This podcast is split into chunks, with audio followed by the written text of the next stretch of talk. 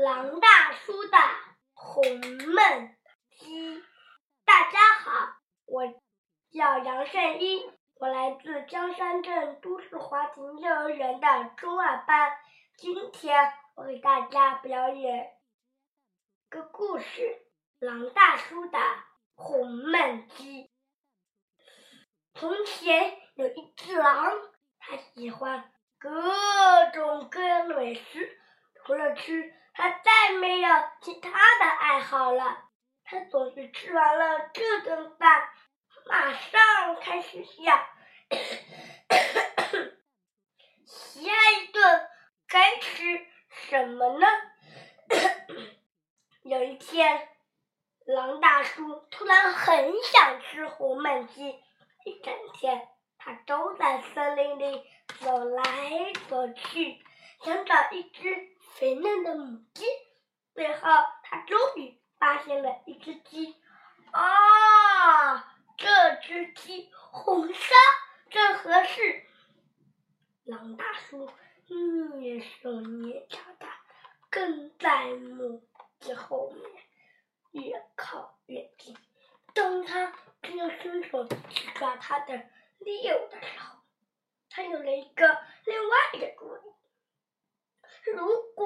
果有什么办法能让这只鸡再胖一点儿，他想，我就能多吃几口肉喽。于是，狼大叔跑回家，冲进厨房，开始准备。他先做了一百个香喷喷的煎饼，然后三天深夜，他把煎饼悄悄地放在母鸡家的走廊上。快吃吧，快吃吧，我可爱的母鸡，长得肥肥又胖胖，让我痛痛快快吃一场。他小声念叨着。过了几天，他给母鸡家送去了一百个香酥的甜甜圈。快吃吧，快吃吧，我可爱的母鸡，长得肥肥。又胖胖，让我痛痛快快吃一场。他小声念叨着。终于万事俱备，这是狼大叔一直期待的一个夜晚。他把一个大号焖锅取出来，装满水，放在火上，然后就兴高采烈的出发了。那只鸡现在胖的已经像个气球啦！他想让我先看看，就在他让我先看看。就在他正要正要往母鸡家里偷看的时候，门突然打开了，母鸡尖声叫起来：“哎呀，原来是您呀！”亲爱的狼大叔，孩子们，孩子们，快来看呀！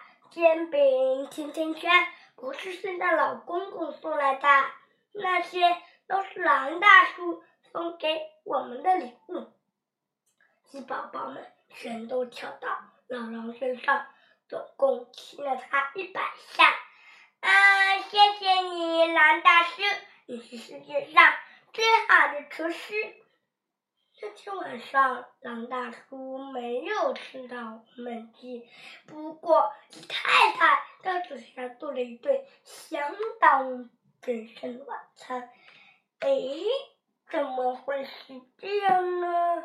狼大叔在回家的路上边走边想：要不明天我再给这些小家伙们烤一百个香甜的小饼干吧。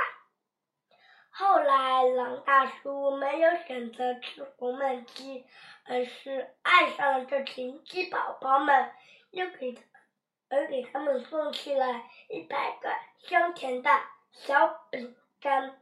好了，我的故事讲完了，谢谢大家。退场。